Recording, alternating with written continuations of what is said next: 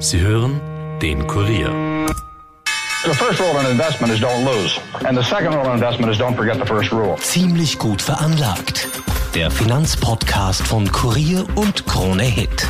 Liebe Hörerinnen, lieber Hörer, willkommen bei Ziemlich gut veranlagt, unserem Anleger-Podcast. Mit mir im Podcaststudio wie immer der stellvertretende Leiter der Kurier Wirtschaftsredaktion, Robert Kledorfer. Hallo Robert. Hallo Rüdiger. Mein Name ist Rüdiger Landgraf und an den Finanzmärkten, man muss es sagen, rumpelt es weiterhin. Vor allem den Tech-Sektor erwischt es andauernd. Wir schauen uns an, wer diese Woche daran schuld war.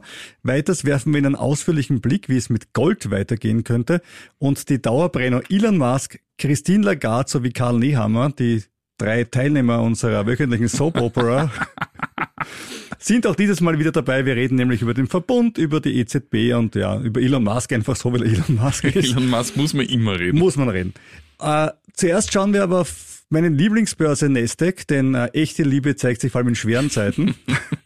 Äh, den dieswöchigen Dämpfer hat die beliebte Foto-App Snapchat ausgelöst. Man weiß, äh, man schaut sich einen Snap an und dann verschwindet er. Äh, so ähnlich ging es auch den Aktionären. Sie haben sich die Aktie angeschaut, dann kann man die, die Gewinnwarnungen von Snapchat um 43 Prozent runter an einem Tag. Besser außergewöhnlich, muss man leider sagen, ist das gar nicht mal gewesen in der letzten Berichtssaison. Vor einem Jahr notierte die Aktie noch bei über 60 Dollar, jetzt sind es nur noch 13 Dollar. Und Grund für die Gewinnwarnung sind geringere Ertragserwartungen in Folge, und jetzt kommt's, des Kriegs in der Ukraine sowie der hohen Inflation. Ja, ich weiß jetzt nicht, wie viele Snapchat-Anwender die in der Ukraine oder in Russland hatten. Aber mich, mich hat das Argument überrascht irgendwie. Ja, ein, ein wenig überraschend ist das definitiv, aber offenbar treibt das halt auch dort mittlerweile. Außerdem kann man immer sagen, schieb's auf die Inflation, auf die Volkswirtschaft, schieb's auf Putin. Immer, immer bequem. Äh, zum Thema Schieb's auf die Inflation, Robert, eigentlich dein Stichwort. Ich warte ja nur, dass du anspringst wie ein junger Hund. Ja, Inflation, Inflation. Rüdiger, du wirst es kaum glauben. Nein. Doch. Oh, also ich kann es verraten. Frau Lagarde hat gesagt, im Juli, ja, Im Juli. Im Juli könnte, Im Juli. könnte es aber wahrscheinlich soweit sein, dass die Zinsen erhöht werden. Ja, sogar ziemlich, ziemlich fix scheint das zu sein. Sie hat sich mal wirklich weit aus dem Fenster gelehnt. Für die EZB sogar sehr weit, weil normalerweise sind die immer ein bisschen zurückhaltend. Aber es scheint der Druck wirklich groß zu sein auf die Frau Lagarde, also nicht nur von mir. Ja, also, ich wollte gerade sagen, Robert, also wie du das wieder gemacht hast. Ja, ich, ich, ich nehme an, sie hört uns ja auch jede Woche. Ja, aber so richtig ist sie dann doch noch nicht zur Einsicht gelangt, denn ihrer Meinung nach hinkt Europas Zinspolitik nicht jener der USA hinterher. Die Lage in der Eurozone unterscheide sich nämlich stark von jener in den USA, sagte sie. Die EZB verfalle daher nicht in Panik. Ja, eben. Ja, ey. Nur die EZB eh nicht, nur halt die Sparer mittlerweile. Ja, aber komm, komm, komm. Also jetzt die Sparer und die Leitzinsen in einem Atemzug zu nennen, ist ein bisschen eine, eine Verkennung von Größenordnungen. Also wenn die Frau Lagarde jetzt den Leitzins erhöht auf, sagen wir mal, sie lässt wirklich krachen wie Sau. Nein, die lässt nicht 0,25. Ja, da, ja, mehr ist da nicht drin. 0,25. Wir haben 7,8 Prozent Inflation. Äh, das heißt, der Sparer wird sich denken, ah, ist eigentlich klasse, ich kriege jetzt 0,3 3% Zinsen, aber es ist super ausgeschunden, 0,35, ich bin voll dabei. Ja, Rüdiger, es geht jetzt nicht nur um das jetzt. Man muss ja auch mit den USA ein bisschen in den zinspolitischen Wettbewerb treten. Absolut nicht. Absolut äh, doch. Doch. Schau Ja, dir an, doch. Euro zu Dollar in der letzten Woche, was ist passiert? Die Amerikaner haben höhere Zinsen, wir haben geringere Zinsen, wer ist gestiegen? Hm? Der Dreimal Euro, ja. Der Euro. Ja, Hm. aber, aber schauen wir Wer uns hat an. gesagt Euro-Parität? Eu- Euro, Euro-Dollar-Parität? Äh, ich habe das. Ich kann im Archiv nachschauen, liebe Hörer nachhören. Ich Nein, glaube, ich es hab- war Episode 26, ich glaube ich. ich habe gesagt, es könnte dorthin gehen, wenn hier keine Schritte kommen. Aber ich habe nicht gesagt, es wird dorthin gehen. Fall halten wir fest, Inflation ist sehr hoch, das stimmt. Ja. Und im Unterschied zum Robert glaube ich, dass uns Zinsen alleine aus der Sache nicht rauskriegen. Wir haben einfach andere Probleme nicht. auch. Ja, natürlich nicht. Aber es ist, es kommt dann schon darauf an, dass der, der Kurs, der Wechselkurs dann natürlich hilft beim Wareneinkauf, wenn das jetzt nicht so extrem auf, in Richtung Parität geht. Habe ich dir schon insbesondere Rohstoffe. Habe ich dir schon erzählt, dass ich nächste Woche nach Paris fahre mit dem Auto? Ich, vielleicht kann ich die Frau Lagarde persönlich treffen Das- und überzeugen davon, dass du und der lettische Notenbankchef einfach in einer Ja, Herr Sache Holzmann, einig seid. Der Herr der Holzmann Holz- übrigens auch, der, der Holzmann, ja. fordert 0,5 Prozent. Ja? Ja, eh. Ja, eh, eben. Ja, jedenfalls, die Agenda Austria sagt, Österreichs Sparer vernichten sechs bis sieben Milliarden Euro im Jahr aufgrund der hohen Inflation und dass sie nichts tun. Ja, und apropos Inflation, der EZB geht ja davon aus, dass diese nächstes Jahr nur noch bei 2,1 Prozent und 2024 auf 1,9 Prozent sinken wird. Also das kann man glauben, aber ehrlich gesagt, ich glaube das nicht. Das war für heuer ja auch schon total verkehrt angesagt und prognostiziert. Nein. Ja. Nein, lieber EZB, nein, das glaubt doch kein Schwein. Ich glaub's. ich glaube nicht unbedingt die 2,3, aber ich glaube, die Inflation wird rückläufig sein, Jo. weil wir einfach in gewissen wichtigen Preisgruppen, wie zum Beispiel Energie, so weit oben sind, dass ein weiterer Anstieg einfach den Förderländern schadet.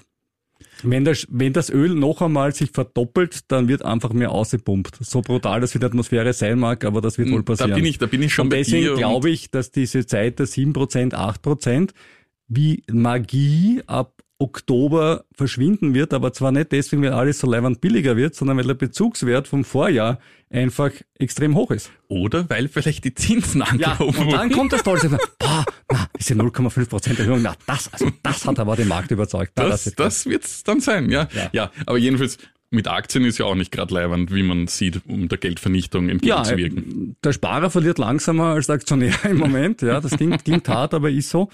Aktuell ist das Leben der Anleger nicht lustig und dazu haben wir eine Mail bekommen, nämlich an ziemlich gut veranlagt at kurier.at und zwar vom Christian.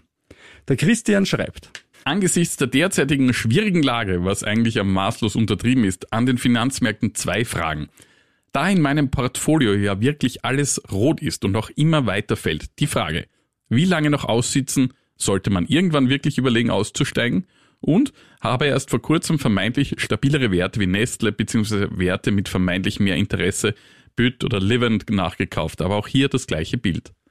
Also zu BYD kommen wir heute noch, äh, zum chinesischen Elektroautohersteller.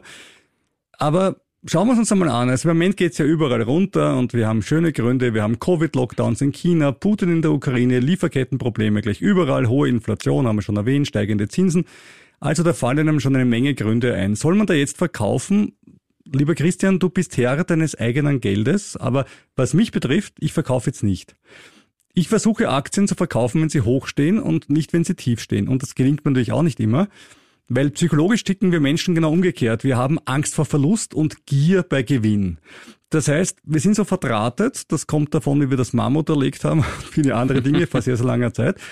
Aber deswegen tendieren wir dazu, ans Aktienverkaufen zu denken, wenn sie schlecht stehen und nicht, wenn sie gut stehen. Und deswegen macht es irgendwie Sinn, wenn man sich leisten kann, durchzuatmen und zu sagen, na klar, hätte ich im Dezember verkauft, hätte ich mir relativ viel Verluste erspart, richtig, aber die Zeitmaschine, außer Warren Buffett, ich habe ihn im Verdacht, aber wir zwei haben keine. Und daher weiß ich einfach, es ist halt so, ich bin da drin und fertig. Und ich glaube, langfristig gesehen schaut es nicht so schlecht aus. Und ich habe in dem Zusammenhang was angesehen, nämlich bisherige Krisen. Man hat immer so das Gefühl, boah, das ist echt die arge Krise. 1999, wir erinnern uns die Year-2K-Krise, wird die Welt in einem nuklearen Inferno untergehen, weil Microsoft oder wer auch immer vergessen hat, dass das Jahr auf 2000 umspringen kann. Gab es einen kurzen Absturz an der Börse. Wer zuvor gekauft hat, als die Aktien höher waren, hat bis heute pro Jahr 7,19 Prozent Zinsen. Im Jahr 2000 Absturz der Tech-Aktien, also als der Nasdaq wirklich eingebrochen ist, ganz extrem. Seit damals pro Jahr, also wenn ich genau vor dem Absturz gekauft habe, zum ungünstigsten Zeitpunkt pro Jahr 6,62 Prozent Zinsen. 2001 9-11. Wenn ich direkt gekauft habe, bevor die Flieger reingeflogen sind und die Börse ausgesetzt war in New York, plus 7,48 Prozent. 2008 wir erinnern uns die Lehman-Pleite, ja, globale Finanzkrise, kompletter Meltdown. Wenn ich unmittelbar vor der Lehman-Pleite gekauft habe und es danach abgestürzt, habe ich bis heute plus 9,65 Prozent. 2011 haben die USA ihr Triple-E-Rating verloren. Haben alle gesagt, um Gottes Willen, was wird jetzt passieren? Seit damals plus 13,3 und 2016 haben wir Angst gehabt vom Brexit plus 14,04 Prozent damals. Das heißt jetzt nicht, dass es morgen wieder gut sein wird. Das heißt nur, dass ich davon ausgehe, dass langfristig die Börse wieder nach oben geht. Und mit langfristig, was meine ich damit? Das kann wirklich langfristig sein. Nach dem Crash im Jahr 2000 hat es 15 Jahre gedauert, bis der Nasdaq wieder den Wert hatte, den er davor hatte. Mhm. Ja, ich, ich gebe dir völlig recht, Rüdiger. Es kommt dann noch auf den Kaufzeitpunkt natürlich auch an. Und warum soll ich damit Verlust vor allem verkaufen, wenn ich das Geld nicht benötige? So ist es, außer ich habe eine super Idee für eine andere Anlage und ich sage, ich weine dem nicht nach. Aber momentan müssen wir doch sehen, dass es mit Ausnahmen, wie gerade zuvor erwähnt Snap, nicht nur den einzelnen Aktien liegt, sondern dass generell der Aktienmarkt massiv Ja. unter Druck steht. Das heißt, wer ein bisschen Liquidität auf der Seite hat, kann jetzt schon, und ich tue es selber ja auch, langsam und vorsichtig reingehen. Das ist durchaus nicht sinnlos, weil ob man den optimalen Zeitpunkt erwischt, bezweifle ich sowieso, aber man kann zumindest mit dem Cost-Average-Effekt, also jedes Monat um einen Betrag von 500 Euro, was auch immer, Aktien nachzukaufen, versuchen, dann in den Monaten, wo es billiger ist, mehr Aktien zu bekommen. Christoph Boschan, der Börsechef von Wien, hat gesagt, ein Bärenmarkt dauert im Durchschnitt eineinhalb Jahre. Wenn man jetzt an den Bärenmarkt glaubt, sind wir noch nicht mal in der Hälfte. Ja, das kann ja absolut noch dauern. Ich meine, die Antwort gibt sowieso nicht, weil niemand hat den Blick in die Glaskugel. Es wird auch zwischendurch immer wieder Bärenmarkt-Rallies geben, wie wir es hatten im, im, im äh, April. Und wo es dann wieder mal raufgeht, äh, relativ rasch um, um 1000, 1500 Punkte. Aber von sowas darf man sich nicht täuschen lassen. Ja, Wir haben im Moment im Prinzip die Costolani-Geschichte, die uralte vom Eides Costolani. Wir haben jetzt das Problem, dass die Leute im Schnitt Angst vor Aktien haben. Und wenn es halt einfach nur wenige Leute gibt, die sagen, wir wollen Aktien kaufen, und die meisten Leute sagen, um Gottes Willen, ich habe mir da die Finger verbrannt, ich gehe da raus, dann hat man den Bärenmarkt. An den Unternehmen fundamental hat sich ja nicht so viel geändert. Was sich geändert hat, sind makroökonomische Voraussetzungen. Wir haben einen Krieg in Europa, wir haben Zinsgeschichten, wir haben Inflationsraten, die wir seit äh, 30 Jahren nicht mehr gesehen haben. Das hat sich schon geändert. Aber für viele, gerade Tech-Konzerne, ist das nicht so das Thema. Und deswegen sage ich, irgendwann werden die Leute wieder zurückkehren zu Aktien und irgendwann wird es wieder raufgehen. Und wann das irgendwann ist, ja, wer das weiß, kauft einen Optionsschein und wäre reich. Ja. Ja. Ich kann es nicht. Das ist wahr, ja. Gut, und noch einen Tipp habe ich. Jetzt ist ein guter Zeitpunkt, vielleicht fürs Aktien kaufen, vielleicht aber nicht, aber auf jeden Fall ein guter Zeitpunkt, diesen Podcast zu abonnieren und zu bewerten auf Spotify oder wo auch immer. Ja, Robert, wenn die Arbeiterkammer über Dividenden spricht und du das zitierst, dann bin ich immer überrascht. Wie kommst du zu dieser interessanten Kombination? weil, weil das ihre jährliche Erhebung ist über die Gewinne von den größten heimischen Unternehmen, 20 im ATX, und die schauen sich die Gewinne an und vor allem, was mich persönlich interessiert, und die Aktionäre sind die Gewinnausschüttungen, also die Dividenden. Und nach der Berechnung der Arbeiterkammer werden von den 20 Unternehmen mehr als 3,5 Milliarden Euro heuer an ihre Aktionäre für die Gewinne, die sie im Vorjahr erwirtschaftet haben, ausgeschüttet. Bis auf die RBI sind da alle ATX-Konzerne dabei. Warum die RBI nicht dabei ist, haben wir, glaube ich, das glaub, eine oder haben- andere Mal ja, schon erwähnt Die in behält das Podcast. jetzt für sich mal. Alle, alle, alle Folgen, die mit Putin zusammenhängen, könnten dir weiterhelfen. Ja. Spitzenreiter bei den Dividenden ist jedenfalls die OMV, an zweiter Stelle die erste Group und an dritter Stelle bereits der Verbund. Ja, die Frage ist nur, wer kriegt die Dividende? Das ist die große Frage. Und jetzt kommt der Herr Bundeskanzler Nehammer, Nehammer, Karl Nehammer, Karl Nehammer, unser Karl, Ja. der hat wirklich Grund zur Freude. Weil, weil ihm gehört ja, also nicht ihm persönlich, aber Ja, dem Bund nicht. gehört ja ein guter Anteil des Verbunds. 51 Prozent, Und wenn man da hohe Dividende kriegt, dann wird der Staat auf einmal wohlhabender. Genau. Und wir könnt euch erinnern, wir haben ja das ausführlich besprochen. Diese Art Sondersteuer, die der Herr Kanzler vorgeschlagen hat, ist ja nicht gerade auf Begeisterung am Kapitalmarkt gestoßen. Und jetzt kommt, der Verbund zahlt freiwillig, unter Anführungszeichen, hm, so halb freiwillig, eine Sonderdividende aus. Das ist aber schön, dass er das tut, weil wenn ich jetzt Verbundaktionär wäre, was ich nicht bin, dann würde ich trotzdem davon profitieren und es ist besser als besteuert zu werden. So ist es, weil von der Steuer hätten die Kleinaktionäre und die anderen institutionellen Anleger nichts. So, und jetzt zahlt der Verbund für 2022 im nächsten Jahr 400 Millionen Euro aus. Klingt ganz fantastisch. Meine Frage ist, nachdem also diese Sondersteuer offensichtlich damit vom Tisch ist, Ich glaube ja. hat sich das auf den Kurs des Verbundes positiv ausgewirkt? Ja. Weil der ist ja, wir erinnern uns, von 100 auf 80 runter. Wie schaut der jetzt aus? Jetzt ist er um 5% gestiegen nach dieser Ankündigung. Ja, eh. Oh, Stückchen. Ja, naja, es ist jetzt noch nicht so ganz, also es hat sicher niemand von der Regierung committed und gesagt, damit ist die Sondersteuer vom Tisch. Aber man merkt offensichtlich, okay, da gibt's ein Einlenken und das scheint jetzt zu laufen. Der Herr Kanzler hat sich sehr gefreut und die Bundesländer freuen sich auch, weil weitere 30 Prozent von den 400 Millionen gehen ja an die Energieversorger der Länder.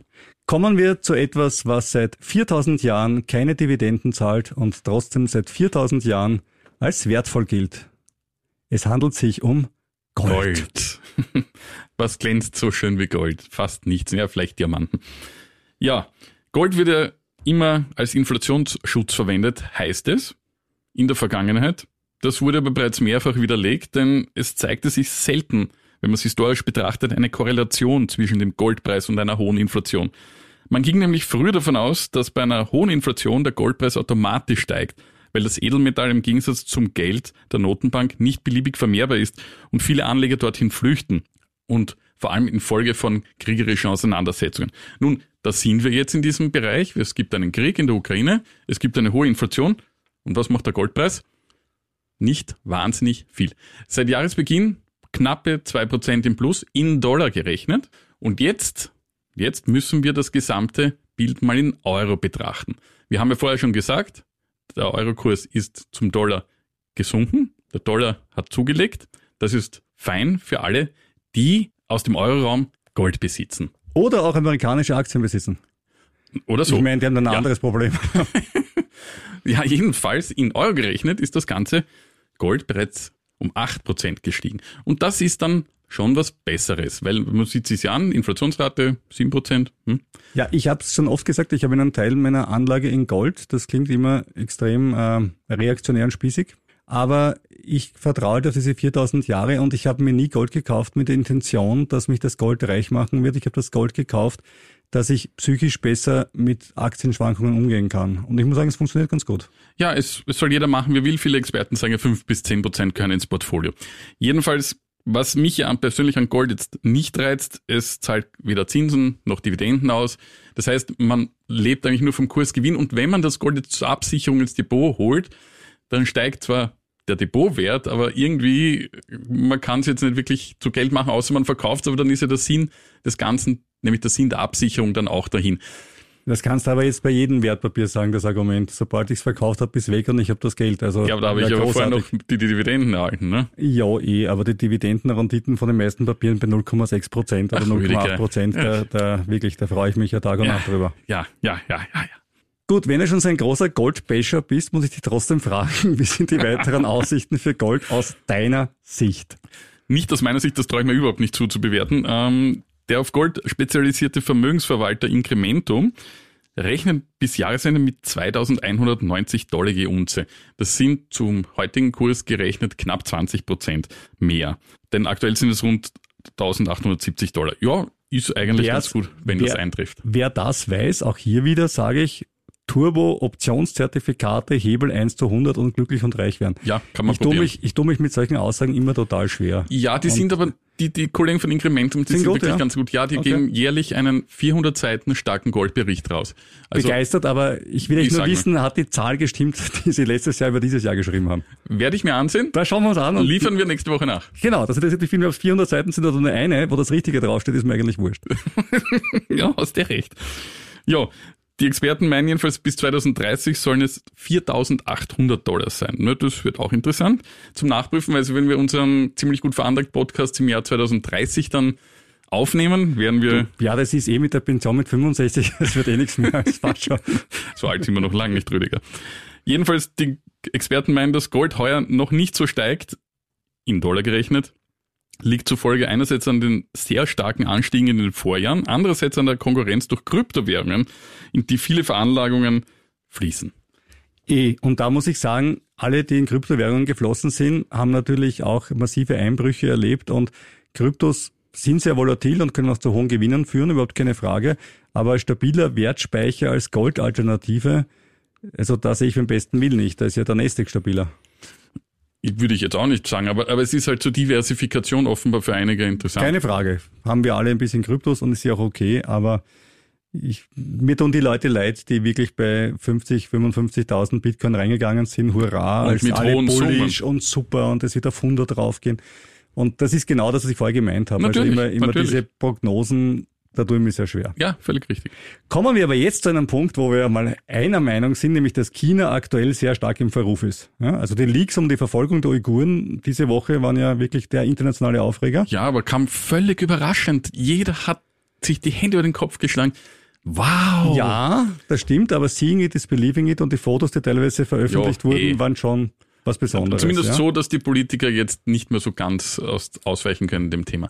An den chinesischen Börsen geht schon seit einiger Zeit runter, jetzt weniger wegen der Verfolgung der Uiguren, als vielmehr wegen der Einmischung der chinesischen Kommunisten in immer mehr Lebensbereiche, auch der Han-Chinesen. Wir erinnern uns, Videospielverbot, direkter Eingriff bei großen chinesischen Internetfirmen, Top-Manager, die einfach verschwinden und wenn sie wieder auftauchen, auffallend mundtot sind, wie zum Beispiel Jack Ma von Alibaba. Hört man nichts mehr. Der Hang Seng Index in Hongkong hatte seinen Höchststand von mittlerweile über vier Jahren. Auch beim Shanghai Index sieht's rot aus. In den letzten fünf Jahren ein Minus von 1,2 Prozent. Zum Vergleich der Dow Jones in der gleichen Zeit um 51 Prozent gestiegen, trotz des Dramas seit Anfang des Jahres.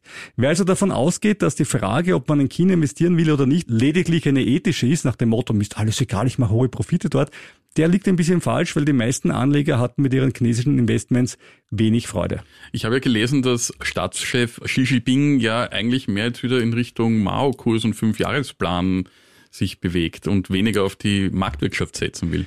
Wie sagte schon Deng Xiaoping, praktisch der Erfinder der chinesischen Plan-Marktwirtschaft, es ist egal, ob die Katze schwarz oder weiß ist, Hauptsache sie fängt die Mäuse, will heißen, was funktioniert ist richtig und ich glaube auch Xi Jinping wird das langfristig so sehen. Aktuell hat er halt das Gefühl, dass ähm, staatliche Eingriffe die chinesische Wirtschaft stärker stabilisieren. Ich glaube, es ist keine wirklich grundideologische Frage dort. Hm. Ja, haben wir Glaube ich. Ja, Glaub ich, ich kann es überhaupt nicht beurteilen. Jedenfalls gibt es einzelne Branchen, bei denen Analysten jetzt vorsichtig zum Zugreifen raten, aus zwei Gründen. Erstens, die extremen Covid-Lockdowns in Shanghai sollen bald zu Ende gehen. Die Rede ist vom 1. Juni. Zweitens, die chinesische kommunistische Partei hat angekündigt, sich in Zukunft bei den großen Internetfirmen zurückzuhalten. Garantie gibt's dafür natürlich keine. In einem Land, in dem die Gerichte von der kommunistischen Partei besetzt werden, ist relativ schwer, für irgendwas eine Garantie zu haben. Das ist tatsächlich so, das habe ich mir nicht ausgedacht. Okay. Das heißt, alles in allem, es gibt einige Lichtblicke, es gibt kreative Unternehmen, die ihren Branchen zu den Weltmarktführern zählen und ich habe mir rausgesucht, wenig überraschend, den Bereich Elektromobilität. Wow. Ja, NIO, Xiaopeng, Li Auto und BYD, haben wir vorher schon angesprochen, gehören zu den wichtigsten Elektroautoherstellern Chinas. Gerade bei NIO sind die Analysten sehr positiv gestimmt. In den letzten zwei Monaten gab es insgesamt 38 Analysen. Davon waren 10 Strong Buy, 20 Buy und 8 auf Hold. Keine einzige negative. Muss jetzt auch noch nichts heißen. Rasche Sprünge sollte man nicht erwarten. Trotz der positiven Analysen ist nämlich die Aktie von NIO seit Jahresbeginn um 52 Prozent gefallen. Eine Kollegin von mir leidet. Äh, stellt sich die Frage, ist es das berühmte fallende Messer, in das man als Anleger greift, oder ein guter Einstiegskurs? Was für einen guten Einstiegskurs spricht, ist, Analysten hoffen, dass China die staatlichen Förderungen von Elektroautos fortsetzt. NIO hat außerdem stark unter dem Shanghai-Lockdown gelitten, deswegen weniger Autos ausgeliefert. Aber wenn der Lockdown vorbei ist, kann es natürlich auch wieder raufgehen. Ja, also von Elektroautos habe ich momentan ein bisschen genug in meinem Portfolio. Ja, Rivian. um es mal nicht- an der Seite ein bisschen zu erwähnen. Ich habe nicht nachgeschaut die Woche. Ist vielleicht besser so. aber ich glaube irgendwo bei minus 70 einmal liegen. BYD Ja, zählt zu den wenigen Aktien, die seit Jahresanfang im Plus liegen. Plus 3,7 Prozent. Ne? Das ist in Zeiten wie diesen schon eine Leistung. fein, ja. Und wer ist dabei? Warren Buffett. Buffett. Er ist 2008 mit 230 Millionen Dollar eingestiegen. Daraus sind jetzt ein bisschen über 10 Milliarden geworden. Ein Gewinn von 4.319 Prozent in 14 Jahren entspricht einem jährlichen Zuwachs von 81 Prozent pro Jahr. Puh. Das sind einmal ja. Zinsen, das sind einmal Zinsen, wie sie der Robert von der Frau Lagarde gerne hätte, gell? BYD konnte seine Absatzzahlen sogar steigern. Da gibt's noch Xiaobank, X-Bank geschrieben. Die bauen eine wunderschöne Limousine, wird bereits in Norwegen verkauft und äh, kommt jetzt auch nach Schweden und in die Niederlande, also die Märkte in Europa, wo es am meisten Elektroautos gibt. Und die sind auch ein bisschen runter und gelten aber jetzt auch, dass sie ermäßigt sind, als Option sich zu investieren. Am besten auf viele Firmen streuen oder einen ETF nehmen dazu, weil bei den Einzelunternehmen in China Ja. weißt, du, weißt du nie genau, was passiert. Die Markttransparenz ist äh, überschaubar. Und wenn wir schon äh, bei Elektroautos sind, Robert, kennst du dieses Gefühl, wenn du denkst, mein Schwein pfeift? Ja, das habe ich manchmal bei der EZB. Haben wir heute schon gehört, ja. Ich hatte es vor kurzem, es gibt ja die ESG-Standards. Environment, Social and Governance. Also sprich, die moralisch guten Aktien, wenn man so möchte. Und du hast ja immer wieder mal kritisiert, was nicht ganz so nachvollziehbar findest. Ja, das ist ja wirklich völlig intransparent. Also da werde ich nochmal in einer der nächsten Ausgaben etwas dazu erzählen, weil da wird sich bald etwas tun. Und, Und ja. ich habe dir widersprochen, als du immer so rumgemosert hast und ich muss sagen, es tut mir leid. Du hast recht gehabt. danke. Endlich nein. bitte mir mal Ja. Nein, ich muss es sagen, weil es ist was passiert, was echt unglaublich ist. Tesla ist aus den ESG-Standards rausgefallen, aber, und jetzt kommt's, das US-Ölunternehmen Chevron ist weiter drinnen. Chevron, die CO2 produzieren wie kaum ein zweiter, sind drinnen, aber Tesla, ohne die es wahrscheinlich heute keine Elektroautoindustrie geben würde, ist draußen. Da war ich zuerst fassungslos. Da habe ich mich gefragt, warum ist das so? Ja, warum? Also zuerst einmal. Die Ratingagentur Standard Poor's vergibt das Label ESG und die Gründe, warum Tesla nicht mehr ESG ist, lauten schlechte Arbeitsbedingungen, schlechte lokale Umweltbilanz, die eigenen Emissionen nicht korrekt gemeldet, eine Anzeige wegen Rassismus. Das klingt alles nicht nett, aber dennoch Tesla-Fahrer konnten durch Tesla-Produkte 2020 5 Millionen Tonnen CO2 einsparen. Mhm. Das ist zwar bescheiden, das ist ein Vierzehntel von dem, was Österreich emittiert, aber die Zahl der Elektroautos wächst ja erst gerade. Und ohne Tesla, wie gesagt, gäbe es ja die ganze Branche wahrscheinlich nicht. Aber gut, man kann Tesla ja rausschmeißen, warum nicht? Aber gleichzeitig Chevron drinnen lassen, die 697 Millionen Tonnen CO2, das ist über 100 mal mehr als Tesla einspart, emittieren. Das ist unverständlich, vor allem, wenn man sich den Jahresbericht ansieht und sieht, Chevron nach der Angabe von Umweltschützern hat 0,2 Prozent seiner langfristigen Investitionen im letzten Jahr zur Senkung des CO2-Footprints eingesetzt. 0,2 Prozent. Die sind ESG.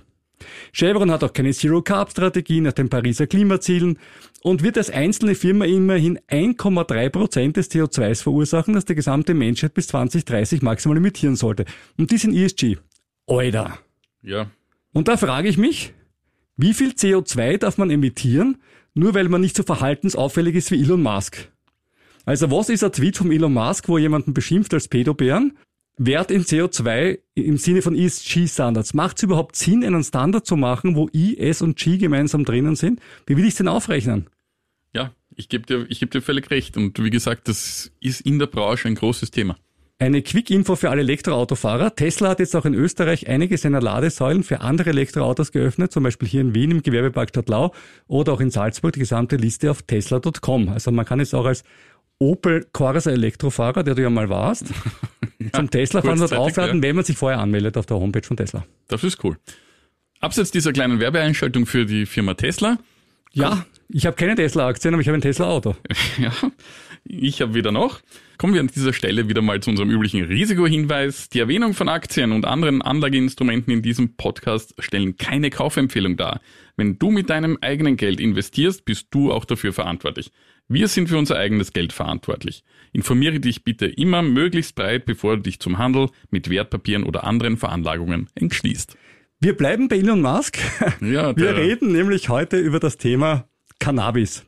Schön. Und, ja, wir erinnern uns ja alle daran, dass Elon Musk im Radiostudio total arg einen Joint geraucht hat. Und mm. das war ganz extrem und die US-Börsenaufsicht fand das auch nicht so cool. Ja, das darf man auch nicht. Das kommt drauf an, wo man den Joint ja. raucht. Ich glaube, weil in Kalifornien durfte es, aber in den USA im Federal Law ist das ja nach wie vor verboten. Lokal darfst du es machen.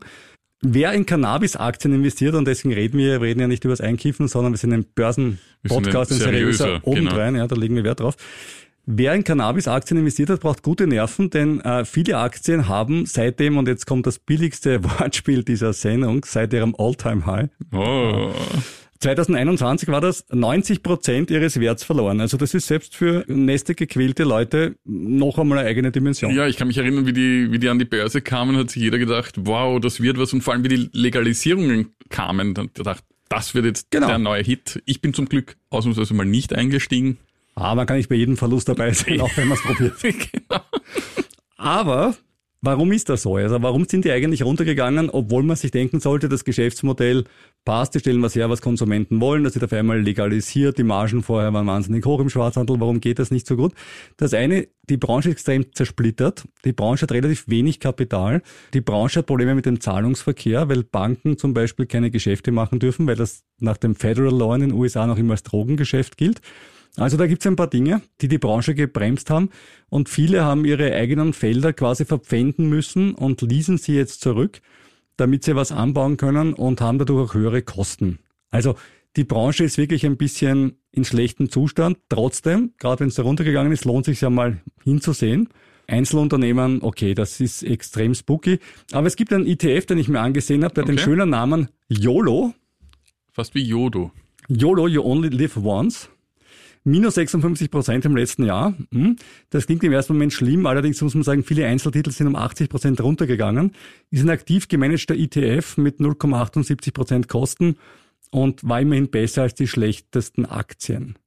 Die Frage ist, was passiert jetzt mit den Cannabis-Aktien? Und die Antwort liegt wahrscheinlich bei den Midterm-Elections im November. Hm. Die Republikaner werden sie ja wahrscheinlich gewinnen, außer es geschieht jetzt ein Wahnsinnswunder. Aber wenn ich mir die Approval-Ratings von äh, Joe Biden auf 538.com zum Beispiel ansehe, ist es ja nicht sehr ermutigend für die Demokraten.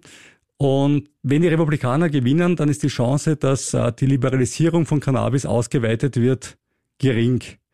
Und ich glaube, bevor diese Wahl nicht geschlagen ist, wird diese Unsicherheit immer im Raum stehen. Und äh, vielleicht ich auch falsch, aber ich glaube nicht, dass die jetzt wahnsinnig nach oben gehen.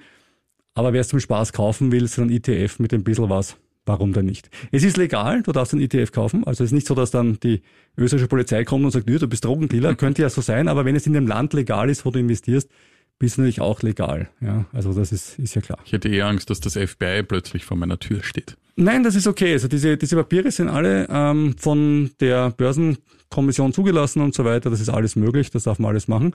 Solange man eben lokale Gesetze einhält, sind Investitionen legal. Auch wenn sie nach unserem Maßstab in Österreich hier illegal wären. Also wenn ich in Österreich eine Pflanze Cannabis auf meinem Balkon anpflanze, mache ich mich strafbar. Wenn ich 100 Euro in einen ETF investiere, der Cannabispflanzen in Kalifornien hinstellt, dann verliere ich wahrscheinlich mehr Geld als mit der Geldstrafe. Aber ich bin nicht straffer. Da ist mir dann die Variante lieber. Ja, liebe Hörer, das war es eigentlich heute schon wieder für ziemlich gut veranlagt. Wenn ihr Fragen oder Anregungen habt, dann schreibt doch bitte an ziemlich gut veranlagt kurier.at oder bewertet natürlich unseren Podcast auf Spotify oder allen anderen Plattformen oder hört unseren Podcast auf den Seiten Kurier.at und KroneHit.at. Ich habe gehört, das klingt da am schönsten. Oh. Wir freuen uns jedenfalls über alle Bewertungen, über alle Hörerzuschriften, auch per Post natürlich. An den Kurier Leopold-Unger-Platz Nummer 1. Na, ich werde es mir noch merken. In 1190 Wien. Wunderbar. Ja, wir hören uns auf jeden Fall nächste Woche wieder. Dann vielleicht reicher. Aber ziemlich sicher weiser.